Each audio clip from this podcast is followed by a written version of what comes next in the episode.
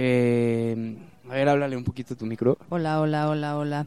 Ok, entonces, creo que estamos bien. ¿Sí? Sí, Dios quiera que estemos bien, si no, ya veremos.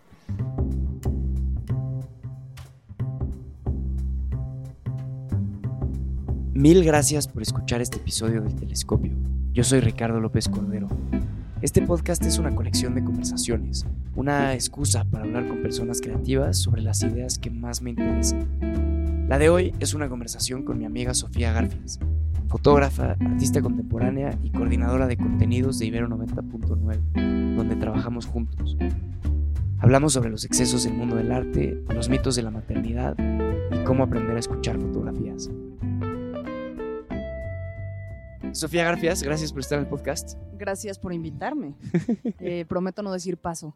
Bueno, me, bueno, ya veremos. Y Y además, si no, voy a utilizar mis skills de media training para contestar sin contestar. 100%, eso como de, qué punto tan interesante. Lo que sí te puedo decir es, Mira, yo- lo que yo pienso es, además estamos, estamos en, en la Universidad Iberoamericana, de donde ambos dos somos egresados. Estamos a... sin como- embargo, no contemporáneos. ¿eh? No contemporáneos, yo un poquito después que tú. Aunque estudiamos lo mismo, estudiamos comunicación. Estudiamos comunicación, pero yo casi todavía estudié en los gallineros. No, ¿cómo crees? Eres nada más como tres o cuatro generaciones más grande que yo. Nada más. Nada más. Ni nada menos. Y, y nada más y nada menos. A ver, eh, empecemos por la parte que me parece más fascinante de tu vida, que es eh, la, foto, la fotografía. Esa es la parte más fascinante O sea, de mi vida. Para mí, Vámonos. para mí es un arte muy místico, muy raro. em, todo lo que tiene que ver con lo plástico, todo lo que tiene que ver con las cosas que se hacen con las manos, están muy alejadas de lo que yo hago. Entonces me parece muy lindo hablar de fotografía y hablar de este tipo de cosas. Te voy a decir qué pasó. Yo siempre tuve la inclinación de estudiar arte, pero como a muchas de personas nos pasó, mi mamá no me dejó. Bienvenida al club. Bienvenida Para al mí club. fue filosofía. Filosofía, pues tal. O sea, nos ha pasado a la mayoría que nos interesan las artes o las humanidades muy clavadas. Entonces, acabé estudiando comunicación en esta universidad y no me arrepiento por varias cosas. La primera es que me enseñó a leer y me enseñó a pensar. Pero ya que me estaba acercando al final de la carrera, me di cuenta que sí quería hacer algo relacionado a las artes. Entonces, eh, también entendí que no había tenido entrenamiento plástico, porque aquí en comunicación pues te enseñan un poco de todo y un poco de nada, pero definitivamente la dimensión plástica no, aunque tomé unas cuantas clases hacia el final de la carrera de pintura y no sé qué. Pero dije, bueno, para poder entrarle al arte, pues tengo que dominar una técnica. Ok. O sea, porque, porque me interesaba mucho más explorar como los discursos y la estructura de pensamiento que implica el arte, eh, pero pues, a través de algún medio. Y siempre me había gustado la fotografía, había estado antes de entrar a la universidad estudiando foto en una escuela fuera de México, así blanco y negro, el cuarto oscuro, que creo que ahí es la parte como más mística que te gusta y te interesa. Y cuando terminé la carrera, eh, me fui a hacer una segunda carrera en fotografía, como una... eh, me, fui a Nueva York a estudiar eh, fotografía con un enfoque, o sea, era fotografía artística, claro. so to speak. O sea, Sí, una no, cosa no fotografía de, de bodas. que podrías hacer Sí, sí, fotografía de bodas, muy ¿no? Pero, pero es- son las primeras veces que empecé a leer más teoría del arte y justo como ese espacio me permitió empezar a articular eh, mi pensamiento, sea, un pensamiento crítico, un pensamiento complejo a través de las imágenes. Y, y cómo se aprende, se se aprende una disciplina artística es, es muy curioso, o sea, porque, porque esa fuerza de la repetición, desde luego, y esa fuerza de, de literalmente sensibilizarte. O sea, como am, recuerdo muy bien estas sesiones como de crítica, en donde pues pones tus imágenes y lo primero que tienes que hacer es como un ejercicio de percepción. ¿Qué ves? Entonces veo una, o sea, si ahorita estuviera analizando una imagen, o sea, si tú fueras una imagen, es como, ¿qué veo? Veo a una persona que tiene un micrófono, que está mirando fijamente a la cámara porque me estás viendo a los ojos. Claro. Este, y atrás veo una serie de columnas de ladrillo rojo que me hacen pensar que está en una universidad. Y entonces, a fuerza de eso, vas un poco entrenando tu ojo a descifrar el sujeto y a descifrar, a descifrar el entorno. Y otra de las cosas más, más fascinantes que suceden con la fotografía es también entender cómo puedes construir una narrativa. Es decir, que las imágenes solas representan una cosa, pero que las imágenes acompañadas y seriadas representan otra. Entonces, es un poco como ganas significado a partir del contexto en el que te encuentras. Y eso me parece que puede ser extrapolable Sí, a cualquier cosa. a cualquier cosa. O sea, ¿Cuál es tu primer recuerdo fotográfico? es decir, mío, o sea, o mi primer recuerdo de haber sido fotografiada. ¿Sabes qué? Ahí es una cosa muy interesante, porque creo que las fotografías son unos el- excelentes eh, instrumentos para insertar falsas memorias. Por supuesto. ¿no? Entonces, ¿cuál es mi primer recuerdo de la fotografía? No tengo idea. ¿Cuáles son? O sea, claro que veo fotografías de mí en mi primer cumpleaños y digo, como, claro. Pues, ¿por qué? Porque estoy yo con mi pastel Claro. teniendo la cara más cute, este, siendo fotografiada. Sí, pero ni idea. Pero por supuesto que no tengo idea. O sea, me acuerdo, bueno, de esto sí, me acuerdo de alguna vez que me llevaron a un estudio de foto, más bien de un estudio de un pintor, Mm, y me tomaron unas fotos para hacerme un ridiculísimo óleo. ¿Qué burgués? En casa de mi, de mi abuela No me digas había... así, Que, en casa de mi abuela pero no voy a eh, negar. a- no- no- había- no sí, a uno- uno es lo que es.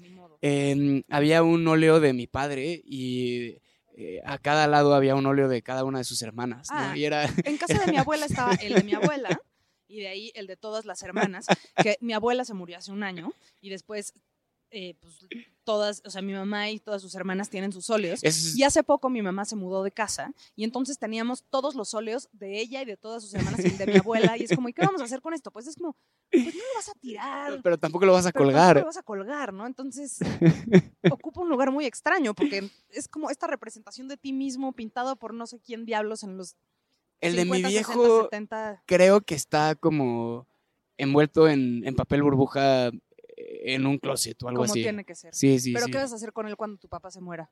Probablemente mm, ponerlo en otro closet. No, no lo voy a colgar. Pero tampoco lo vas a tirar. No, no, no lo voy a, no Ah, lo voy a ver. tirar.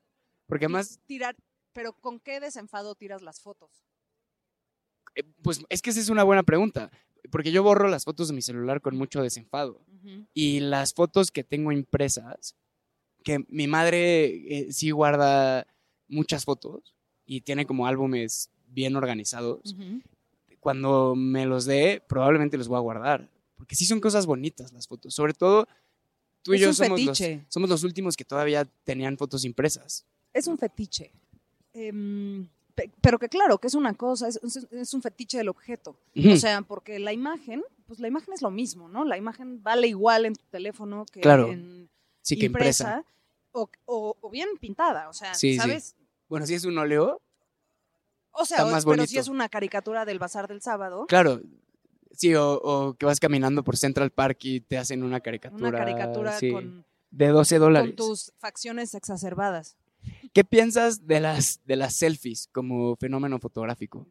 Ay, yo, pero digo, pienso que mm, son una excelente operación para, mm, para venderte. O para usarlas como espejo. Muchas veces me tomo selfies para ver si me veo bien. No, a ver, pues yo creo que en esta era de representación, en la que consumimos a través de la representación, este, pues se vuelven un instrumento justo, sí, de autopromoción y de autoventa y autoayuda. ¿Recuerdas la última selfie que te tomaste? Eh, ah, sí, o sea, ahora me tomo muchas selfies eh, en, las de- en las que todo es algo pésimo, porque tengo un crío chiquitito, entonces me gusta registrar cuando nos vemos igualitos. ¿sabes? Pero, pero hace mucho que no me tomo una selfie deliberada como para verme guapa. Sí, para mí las selfies son como si me encuentro a alguien en una fiesta Ah, o en un restaurante o algo Te tomas así, una selfie y se para la mandársela a mandas. alguien. O sea, nos encontramos tú y yo eh, igual y se la mando a alguien que nos conoce, ¿no? Así como o sea, estoy aquí, me, me encontré a Garfias. Pero son, bueno, pero es que eso es, o sea, porque no le vas a decir a alguien, nos tomas una foto. O sea, las selfies, claro, se vuelven muy útiles porque ahora los celulares tienen una cámara, o sea, tienen dos lentes, un lente atrás y uno adelante, entonces se vuelve útil. Pero creo en realidad que la, que la selfie, o sea, que el corazón de la selfie tiene que ver con la autopromoción. Volviendo al tema, hace muchísimo que no me tomo una selfie pa- como De sintiéndome dog face. hot and happening, ¿sabes? Este, because I'm not hot or happening.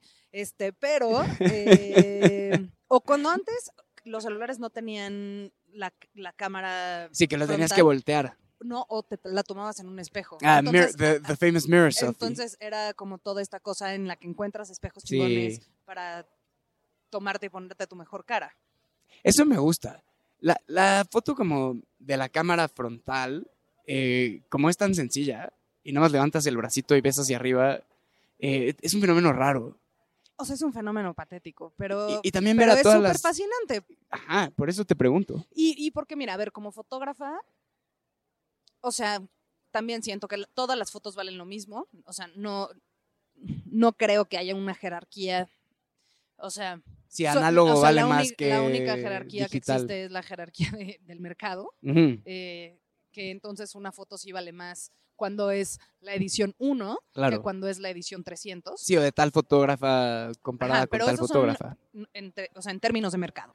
Sí, son accidentes históricos, son casualidades. o sea, son casualidades o son, o sea, o las imágenes, o sea, la Mona Lisa totalmente reproducida por todos lados, o sea, es- son fenómenos como otros.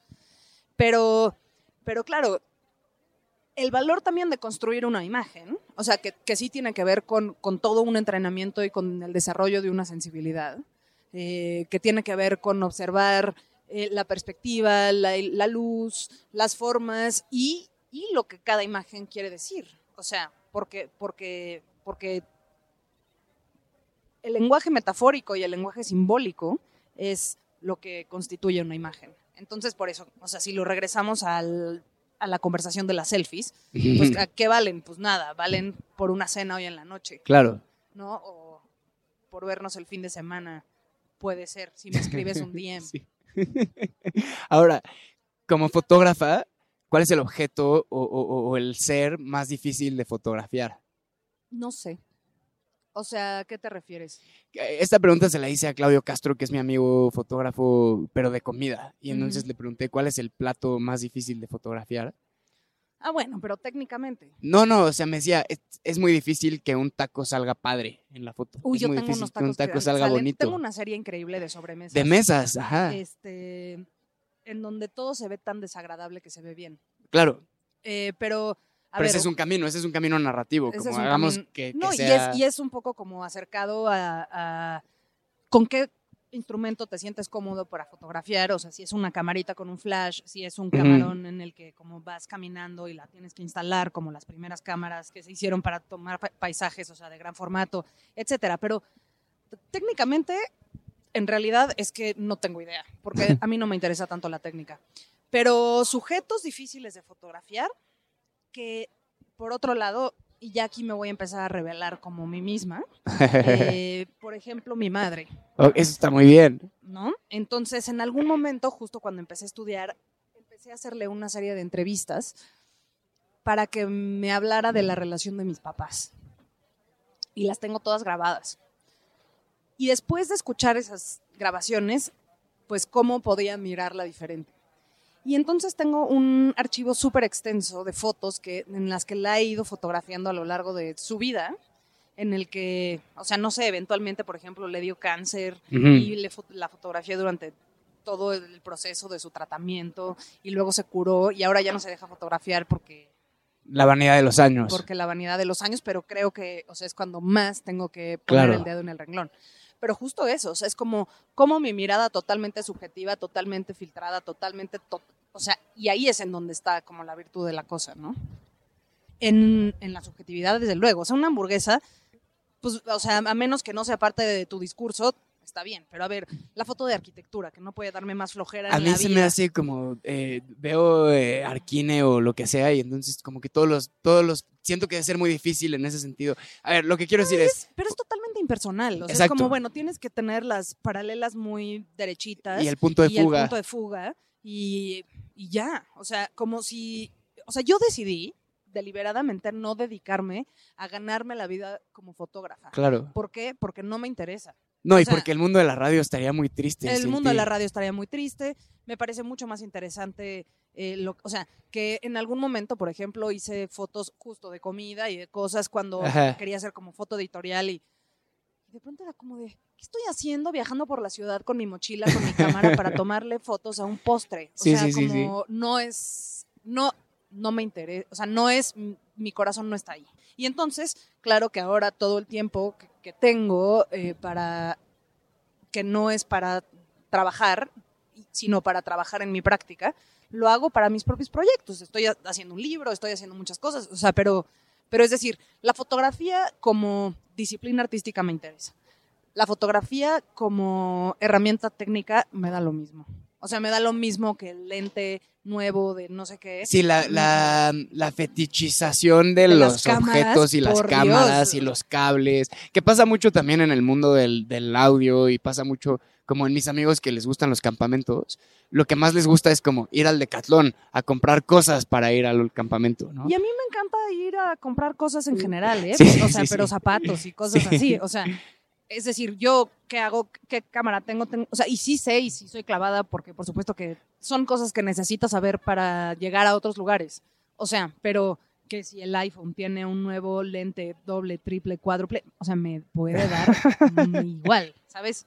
Es como, no sé, puedes hacer algo mucho más sustancioso y mucho más potente eh, sin... Es más, una de las últimas series que hice eh, son una serie de fotografías sin cámara. O sea, que simplemente son como exposiciones al sol directas o a la luz directa. Entonces son como paisajes mucho más abstractos, muy manuales, muy...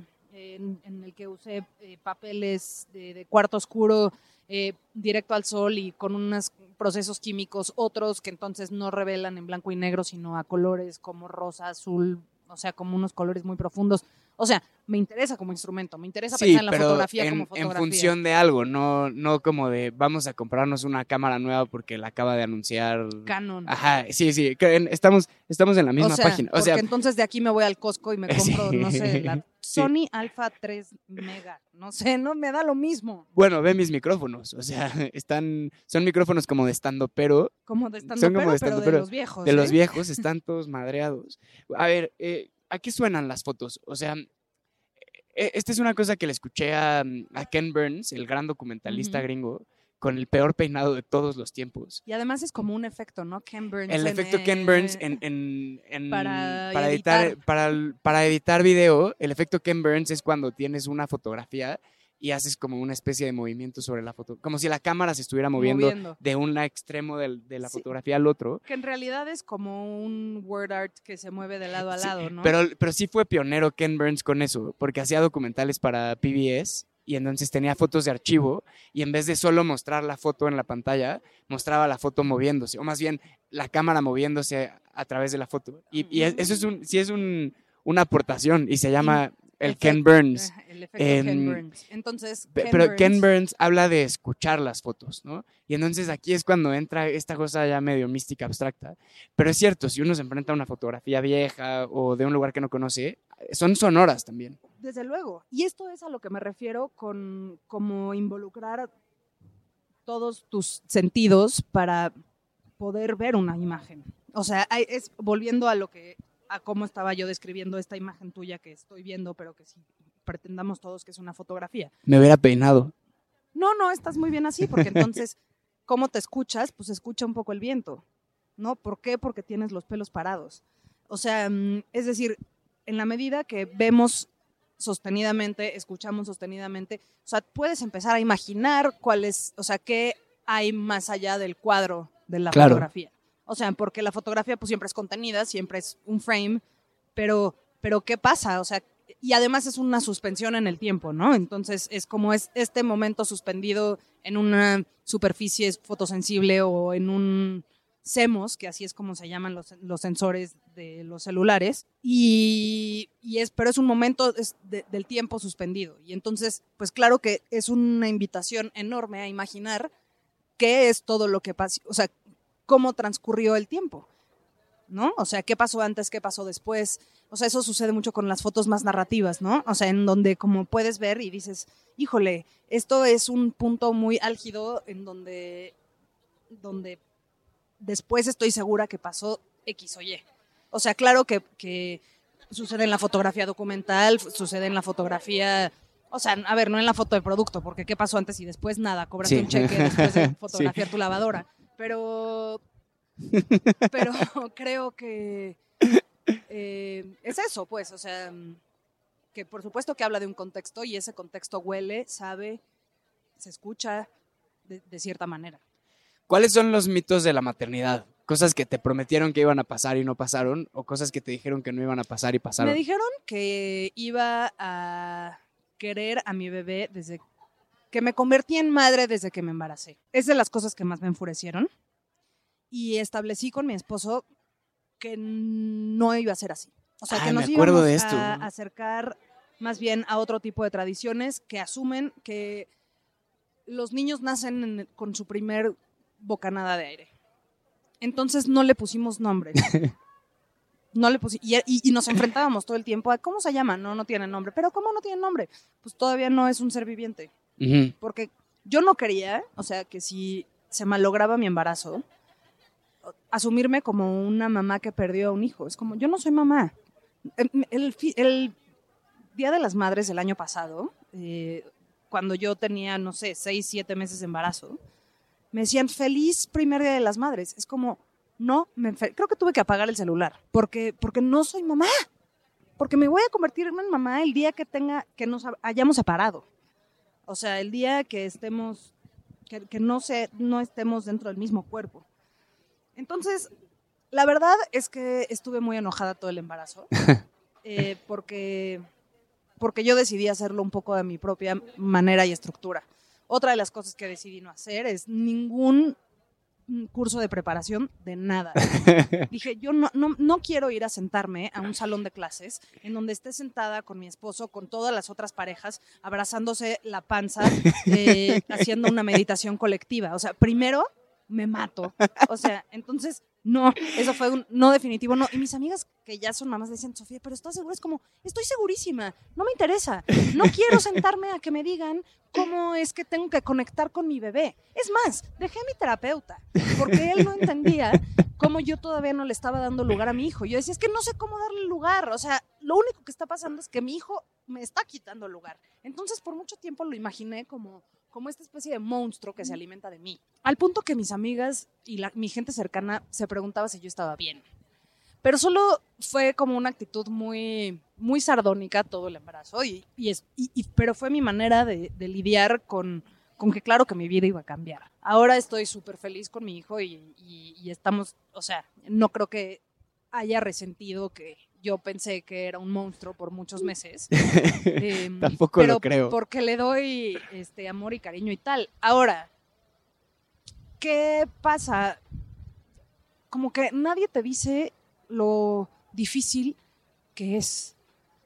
O sea, bueno, chance si hubiera tomado ese taller, ¿verdad? Pero eh, como que tratar de establecer un, un balance entre ser madre, pero ser mujer, pero ser profesional, pero tener intereses propios, pero querer seguir saliendo. O sea, como que ese balance yo creo que es más difícil que ser el presidente de FedEx. O sea, e, es una logística superior a cualquier eh, estibador. O sea... Déjame preguntarte algo que pienso cuando me cuentas esto. Eh, igual no es la manera más elegante de preguntarlo, pero, pero ¿cuál es como tu primer recuerdo feminista? Y por esto me, me refiero como a cuándo te diste cuenta que no trataban igual a las niñas que a los niños. Fíjate que esto es, para mí ha sido raro, porque mi mamá es una mujer que es una mujer feminista, es una mujer que desde muy joven decidió establecer un camino propio. Es decir, no el esperado, no el que mis abuelos hubieran esperado, no el que sus hermanas tomaron. Sí, cásate, ten hijos. Mi mamá no se em, casó. Un labrador y. No se casó deliberadamente. Me engañó por muchísimos años diciéndome que se había casado, pero todo el tiempo decía: Pues yo me casé en esa iglesia. para los que viven en la Ciudad de México, el museo de. Em, el que está en Chapultepec, me parece una iglesia. De eh, geología es. Ah, ya sé cuál, del otro lado del Del periférico. otro sí, lado sí, del- sí, O sí, sea, hay una iglesia ¿Dónde está la que está feria? en el periférico. Sí, sí. Y entonces Ah, el museo, ya sé cuál es. El, el, eh, mapas o no sé. en, en Tacubaya, cerca de Observatorio, es el Museo Nacional de Cartografía. Ese. Sí, sí. el Museo Nacional de Cartografía, pero yo no sabía que era el Museo Sí, Nacional sí. de Cartografía, entonces cada vez que pasábamos mi mamá me decía, mira, ahí me casé. y entonces solo construyó este gran mito alrededor de su propio matrimonio.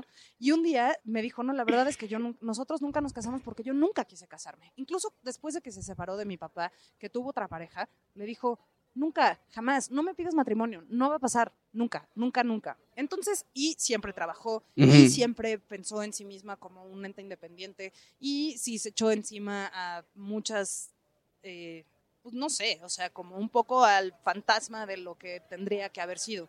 Entonces yo crecí pensando que la vida era así, ¿sabes? O sea, como que las mujeres, o sea, como que, porque además soy hija única de, es- de ese fruto, so- soy fruto de ese amor, pero la única. Eh, entonces como que no tenía ningún punto de comparación, ¿me entiendes? Y más bien se me hacía raro, como, ¿qué onda? O sea, las otras mujeres, ¿cómo? O sea, ¿se quedan en su casa? O sea, Ajá. como, como, como una, una percepción muy inversa, pero claro que ahora que estoy en el mundo laboral, que estoy, o sea, en X o Y contexto, como que claro que me doy cuenta que, que pues sí existe una diferencia. Y claro que me doy cuenta que, también, o sea, por más que mi mamá haya estado mucho en el frente, eh, pues también fue víctima de un montón de cosas y de aceptar en muchos términos y, o sea, contractuales y etcétera, que implican, pues, un trato distinto por ser mujer. Y cuando yo me di cuenta que tenía Sí, que eras, que eras o sea, no que eras distinta, sino que, que a unos los trataban de una manera y que a otras las trataban de otra manera. No sé, no sé cuándo me di cuenta, la verdad. O sea, pero cuando empecé a ser mucho más vocal acerca de mi percepción o de, de mis, mi, mi ideología feminista, fue en esa gran marcha importante del 8M en el 2020, en donde que fue súper transgeneracional, en donde fue mi mamá con sus hermanas, pero yo, pero, o sea, como que esta cosa en donde por primera vez me pude sentar con mi madre a hablar de aborto y nos preguntamos mutuamente si alguna de las dos habíamos abortado. ¿Me entiendes? No te entiendo. No, pe- pero, no me pero, entiendes, pero, pero, pero me puedo poner ahí.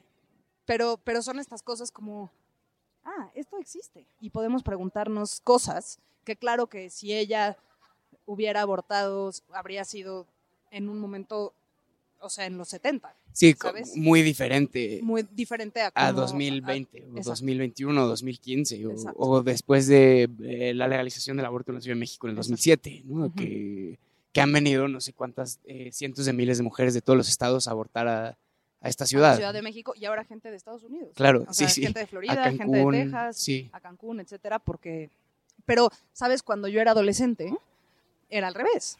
Casos de embarazos cercanos a mí que fueron a abortar a Estados justamente a, Unidos, Florida, claro. este, porque aquí no se podía. No se podía. Entonces, ¿para qué arriesgarnos a hacerlo de una manera eh, Sí, ilegal, insegura. insegura, insalubre, etcétera? Entonces, muchos casos que se fueron a abortar a la frontera. Otra cosa que me interesa es hablar, que es relacionada, pero no tan relacionada, de esto que los chavics con los que trabajamos llaman el amor romántico, ¿no? Y yo nunca les acabo de entender a qué se refieren como con el mito del amor romántico. Igual y no es la manera también más elegante de preguntarlo, pero yo siempre he pensado que el amor se encuentra, y, y el amor no solo como de pareja, sino eh, filial o de madres o de amigos, se encuentran en las cosas chiquitas, ¿no? En el te sirvo un café, me acuerdo de ti, te hablo cuando estás triste o lo que sea. Em, y siento que es algo que a ti como mujer se te ha vendido distinto que a mí como hombre. Mira, no sé cómo perciben Lix Chavix el amor romántico, pero hace no mucho un colaborador mm, decía que su pareja era su vínculo. Ah, sí, sí he escuchado eso. Yo me quedé un poco como, ¿qué? ¿Cómo te atreves a decirle vínculo Sí, A tu marido. a tu... No, no están casados, o sea, creo que son, son pareja, pues. Pero como...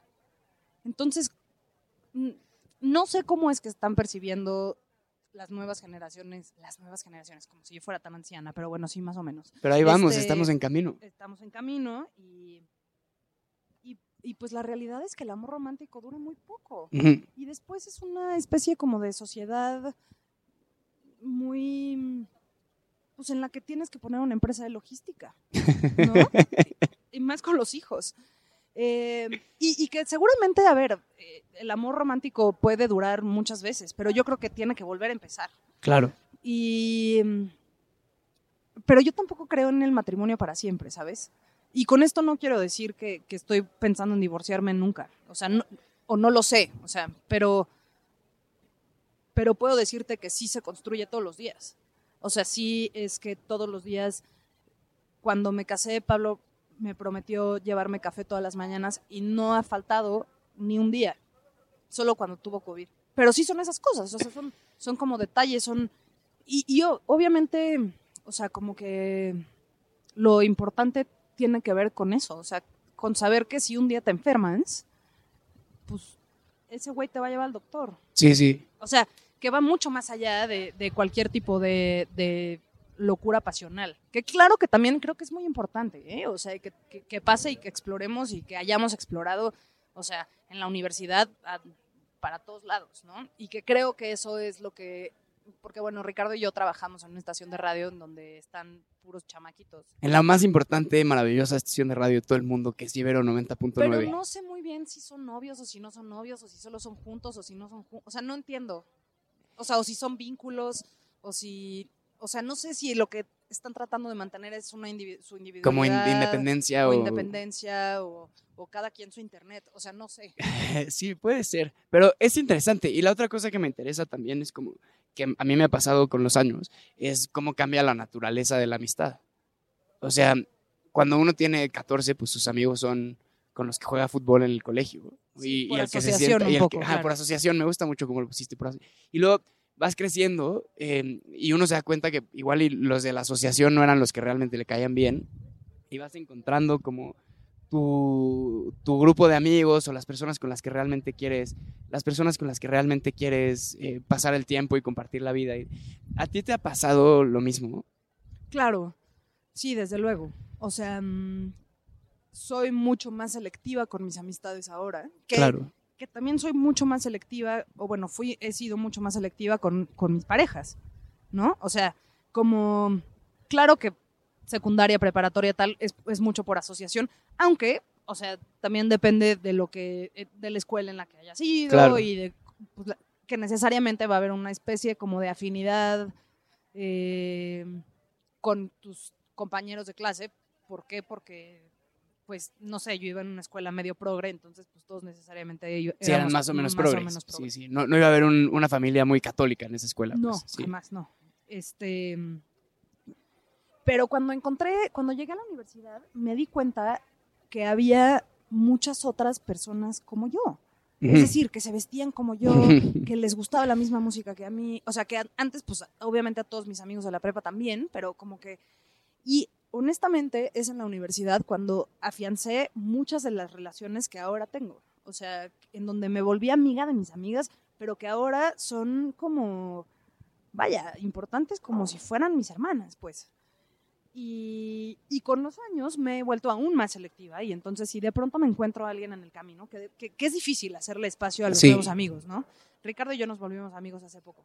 Y, Sí. y, y te haría espacio aún así, sin, no- aún sin verte diario, lo veo.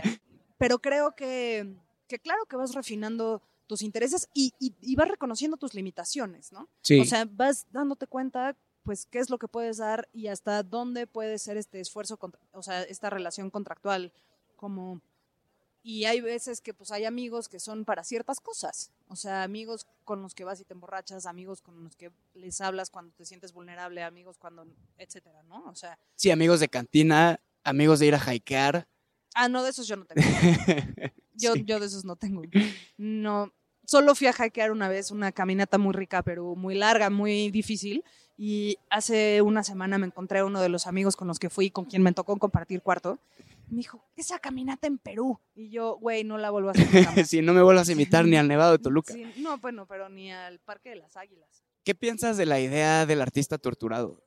Como que solo vale el arte hecho, o, o uno solo puede hacer arte valioso si, si está No, a ver, muerto es de que- frío y de hambre. Es que creo que son dos cosas. O sea, creo que muchas veces los torturados acaban haciendo arte. Porque es la única forma en la que pueden cope con su propia vida o con su propia existencia. O sea, a- aplica a escritores, aplica a poetas, a dramaturgos, eh, artistas en general. O sea, porque hay muchas veces que entonces, claro, no puedes articular de manera eficiente lo que sientes si eres ingeniero. Bueno, ¿qué tal que haces un puente? O sea, un puente que siente, no jodas. Este, pero, pero creo que es eso. O sea, creo, creo que creo que la operación va al revés. Eh, que muchas veces el- las herramientas creativas sí son exactamente, o sea, lo que necesitas para poder poner en orden tus emociones, tus pensamientos, tus experiencias, tus, o sea, como, como, como para poder conectar con esas ideas. Y ahí creo que hay una noción muy fundamental entre alguien que es muy bueno pintando Ajá. y que está muy bien, que puedes tener un excelente trazo, pero decir nada. Y puedes tener un pésimo tra- un trazo, pero decir todo. ¿Sabes? Sí, sí. O sea, no sé eh, si me estoy explicando muy bien, pero, ser- sería como... pero a ver, no todos tienen que acabar en suicidio tampoco. No, c- creo que lo En- podemos de- desdoblar de dos maneras. La primera, que es, que es la, la pregunta original, es esta idea un poco bodeleriana, ramboesca, de solo... enfant terrible, ah, la poesía solo sale del sufrimiento. Y, y yo pienso, no sé, como Vargas Llosa, que uno podrá estar de acuerdo o no con Vargas Llosa, pero... O, cuidado. o- o García Márquez, cuando escribieron sus libros posteriores, que son maravillosos, pues ya vivían en casas grandotas y tenían sábanas de algodón. Ah, claro, no ¿no? tienes O que ser pobre. No tenían que sufrir. Mira, hay algo que por ahí me han dicho que, que las personas que se dedican al arte, o sea, o los que se acaban dedicando al arte son los que heredan. Porque entonces te puedes dar el lujo de, de simplemente dedicarte a tu práctica. Y, Sí, de y no- de ganar no un- ganar un nada. peso y medio Sí. cada nada. Ahora el mercado ha crecido, por supuesto, y ahora el mercado eh, te puede ayudar a, a ganar unos cuantos pesos o dólares más. Pero bueno, es muy precario. Sí, O sea, es muy precario y la circunstancia. Y cada vez, bueno, si recortan presupuestos y tal. sí, o sea, sí. cada Igual vez- vendes un cuadro y lo vendes muy bien, pero no Pero- vuelves a vender un cuadro en pero tres vendes meses. uno cada Sí, seis meses. Sí, sí, sí. Entonces, bueno, esa es una cosa. Y, pero entonces, si mm, mm, eres un joven en Francia y te quieres ir a vivir con tus amigos y ganar, o sea, y, solo escribir, pues claro que, que, bueno, pues las circunstancias y las condiciones te van a llevar a, a regodearte en tu miseria. Em, creo que esas circunstancias han cambiado. O sea, creo que también no necesitas vivir, o sea, bueno, a ver, es que no quiero generalizar, pues, pero, pero que Las generalizaciones son la moneda corriente de este podcast. gracias, eh, pero gracias por decirme. No, pero, pero no quiero decir, o sea, lo que voy, estoy ordenando mis ideas. Creo que no tienes que vivir una vida miserable para poder hacer cosas interesantes. Sin embargo, te voy a platicar de unos ejercicios que hacíamos cuando estaba estudiando arte. Es, siéntate en esta esquina y háblame durante cuatro minutos seguidos de la muerte de tu papá. Entonces te sientas enfrente de tu clase y con un timer hablas cuatro minutos seguidos de la muerte de tu papá. Genuinamente se mueven cosas Claro. y genuinamente te haces consciente de ciertas cosas que se vuelven instrumentos y herramientas muy poderosas para poder interpretar tu realidad desde ahí. Para después convertirlo en o plasmarlo cosa, en, o un- en una, foto. En una o- foto, en una no sé qué, y en una.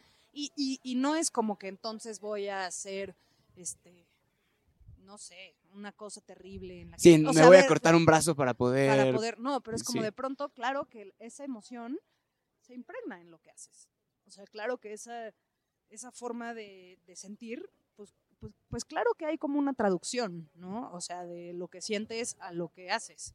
Y, si, si er- y, y- y mira, aún así, en algún momento, y esto es increíble, yo di- le di clases a un grupo de señoras que se habían casado y tenido sus Golden Retrievers y, y sus hijos y su casa en y Valle. su casa en Valle y otra en Acapulco y otra en no sé dónde, cuando sus hijos ya se fueron.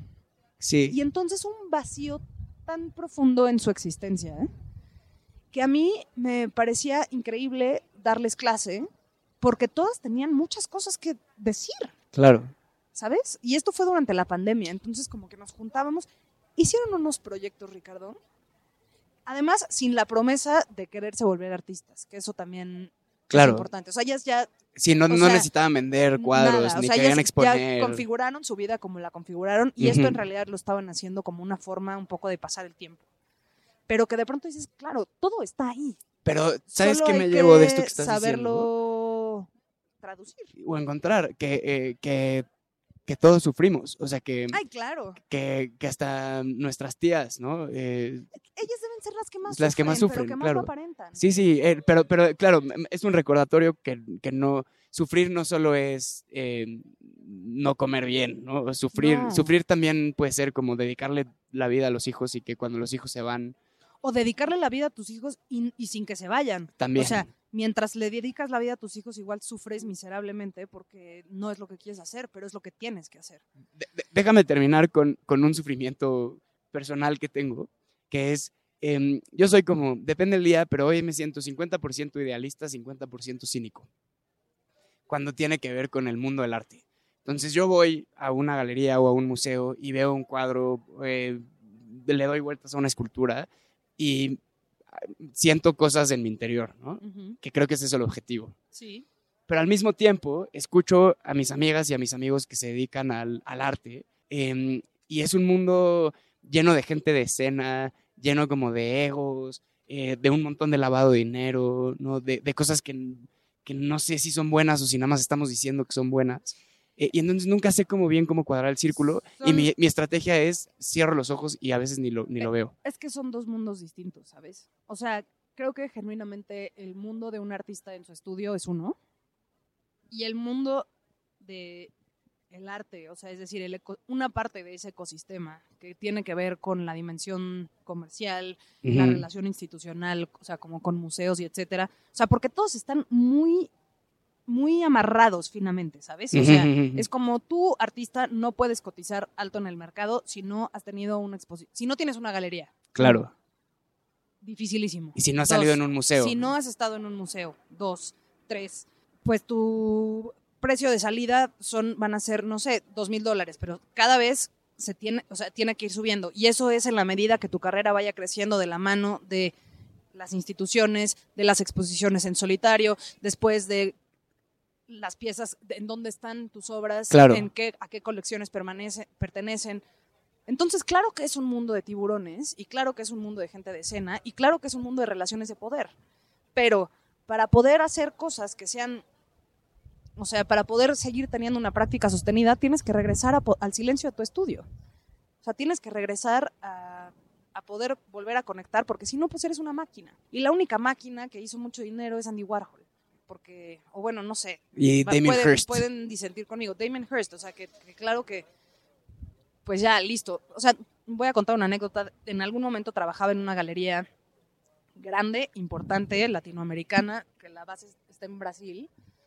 Este, y ha- había oficinas en Nueva York, pero ahora hay oficinas en París y en Bruselas. Ujú. Y me tocó, yo ha- hacía pues un poco de todo. Eh, y claro, en donde está el mercado más importante es en eh, la reventa. O sea, es decir, Claro. en, en cuando ya no te cuesta la producción, pero entonces solo vendes y... Y me tocó hacer un invoice en el que le aumenté un cero a la derecha a lo que ellos habían pagado. Ya. Y entonces era algo así como que estaban recibiendo, o sea, vendiendo un cuadro. En este momento no me acuerdo de quién Sí, era. de 10 mil dólares en 100 mil dólares. Y yo lo hice en mi Mac. Ya sabes, en, creo que estaba trabajando remoto en Oaxaca, ya sabes. Dije, ¿qué es? O sea, trabajo para un banco. Sí, sí. Para trabajo para un espacio de especulación puro y duro. En donde aquí, o sea, el artista era como alguno de los artistas de, de principios del siglo XX. O sea, ¿sabes? Como long dead. O sea, ya no. Pero eran burle marks, ya me acordé. Y. Y de pronto unas cosas así que dices, wow. O sea, la especulación. ¿Por qué? Porque puedo. Porque tengo el prestigio Y de poderte vender a ti, coleccionista, eh, porque yo soy esta autoridad, de que entonces puedas tú pagar 150 mil dólares por un Burle Marx. O sea, y a lo mejor es poco, ¿sabes? No tengo Sí. idea. Pero es tan fluctuante y es tan cambiante y entonces el arte siempre vale lo que las otras personas estén dispuestas a pagar. Y eso es lo que de pronto se vuelve muy alucinante, ¿no? O sea, como, como, como decidir si estás dispuesta o dispuesto a entrarle o no entrarle. Claro. Porque sí es muy desgastante. Y es un mundo muy raro, ¿no? Donde se pierde en el camino un montón de arte que puede ser muy valioso, ¿no? Que, que- que está lleno de emociones, que está lleno de cosas que decir. Sí, pero pues eso, ¿qué quiso decir? Que entonces tu ecosistema estaba reducido o, o algo que me gusta mucho en México últimamente es como toda la escena alternativa. Ujú. Eh, que autogestiva, entonces en donde si las instituciones no me abren sus puertas me las abro yo solo. Pero ¿qué es lo que pasa después? Pues que claro que llegan los galeristas a buscar quién es quién y entonces pues de ahí van a empujar su carrera, porque los galeristas no podrían ser nadie sin los artistas y los coleccionistas tampoco. Entonces es, es chistoso, o sea, es en realidad una demostración muy transparente de las relaciones de poder. Y claro que se pierden cosas, pues sí, pero como en todo. Sin embargo, no, no quiero con esto decir que el único arte que vale la pena es el arte que vemos en los museos o el arte, o sea, sino podemos empezar a leerlo como, como claro, son los que mejor supieron moverse, Claro.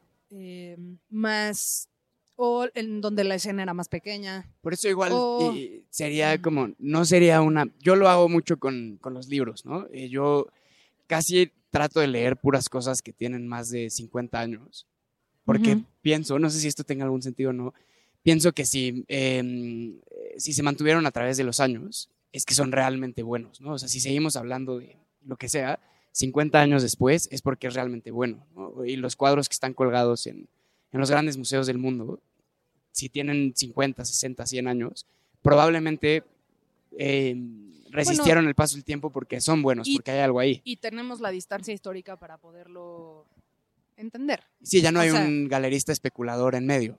O sí. O, o igual en la sí. sala de mis jefes había un Rembrandt. ah, no, era un Rubens, perdón. Había un Rubens en la sala esperando a ser vendido. O sea, esperando a ser revendido. O sea, seguramente lo compraron en un lote bla. Y el día que yo llegué, dije, ¿por qué hay un Rubens en la sala? ¿Qué? Y ya, y, y estaba ahí esperando a la especulación, a encontrar el momento correcto para venderlo, como si fuera a vender dólares o vender bitcoins. O sea, es así. Pero ahí yo difiero un poco con el paso del tiempo, porque de pronto las manifestaciones más contemporáneas eh, es difícil probablemente entenderlas si no eres un clavado, porque, porque implica entender la, o sea, entender cuáles son los materiales o cuál es el uso, cómo se emplea o cómo de, de pronto ahora en los discursos más contemporáneos, eh, pues la investigación y la dimensión intelectual importa mucho y es lo quizá lo que más importa. Sí, a veces mucho más que la pieza. No, no, Casi no a siempre. veces, siempre. O sea, sí, la entonces- famosa caja de zapatos. Sí, eh, sí, los ready-mades, o sea, etcétera, que cambió, o sea, que cambió en, en un cierto momento en donde se empezó, empezamos a cuestionar la representación y entonces claro que la técnica no es lo que importa, sino es lo que tengo que decir. Entonces, pues desde Magritte en adelante, pues, pues las cosas no valen por lo que son, sino valen por lo que insinúan, no valen por lo que parecen, o etcétera, o, o por los comentarios que pueden hacer, y de ahí Sí, todas lo que las dicen, lo corrientes, que no dicen. y de ahí, o sea, todo La respuesta que generan en las personas. Ajá, o sea, pero tú nunca creas esperando que los demás, o sea, no, no haces un objeto esperando que pensando en los demás, o sea, siempre es como un poco pensando en ti, aunque ahí obviamente otra vez tengo que decir, viene el galerista y te dice, tienes que hacer formatos grandes. No, pero es que a mí me gustan, tienes que hacer formatos grandes. Claro, si no, ¿Por nunca qué? vas a Porque vender. si no, no vas a vender. Puta, pero a mí me encanta hacer cosas así chiquititas. Pues no, o sea, eso no funciona. O, por ejemplo, en la fotografía, regresando a la fotografía. La fotografía en México tiene una tradición súper importante, claro, con Álvarez Bravo. Álvarez Bravo y de ahí Graciela Iturbide y de ahí, o sea, como los grandes, los y las grandes fotógrafas. Sin embargo, los fotógrafos contemporáneos yo creo que están eh, en un lugar raro. ¿Por qué? Porque el mercado mexicano no está acostumbrado a comprar fotografía. No, los coleccionistas no les gustan no tanto les las gusta, fotos, ¿no? ¿por qué? Pues supongo que por la dimensión de la reproductibilidad, supongo que por... Pero yo también creo que es una falta de sofisticación, o sea, una falta de entender que la fotografía es una forma de arte, Sí, sí. ¿no? O sea, ¿por qué? Porque pues entonces la técnica no importa, o sea, por muchas razones. Y- Y sobre todo porque entonces ahora yo mi, hago una serie de fotos de mi mamá y entonces al coleccionista poco le importa. Pero eso es distinto en otros países. O sea, en Europa hay una movida enorme de fotografía contemporánea, lo mismo en Estados Unidos. En Latinoamérica yo diría que todavía cojeamos muchísimo de, De, todo. de ese lado. de todos Eh, los lados. O sea, de ir entendiendo que la fotografía es una forma igual de importante, Sí, igual de sofisticada escultura o que la escultura o que la pintura o que cualquier otra forma de arte, ¿no? Entonces eso, o sea, como, claro, haces lo que quieres, pero hay veces que se te pide que, conozco un caso cercano de Sí, una fotógrafa, de una fotógrafa mexicana que es, es buenísima y es famosa. Y, y aquí le dicen, haz dibujo. Mm. Y el otro día me decía, es que me ofende muchísimo que me pidan que haga dibujo cuando llevo 25 años haciendo fotografía. Y cuando lo, o sea, cuando mi gran cosa es la fotografía. Y en estos fe- reciente feria de arte, ferias de arte presentó dibujo y es se vendió mucho. Impresionante. A ver, y lo hace muy bien. Claro, pero no es pero lo que no quiere. es lo que hace, o sea, Sí, no sí. es lo que hace desde el- la boca del estómago. Sí, es como pedirle a un yacero que, que toque en una sesión con un grupo pop y pues lo hará Lo hará increíblemente bien. increíblemente bien, pero pues no es lo que No es lo que quiere, no es lo quiere. que...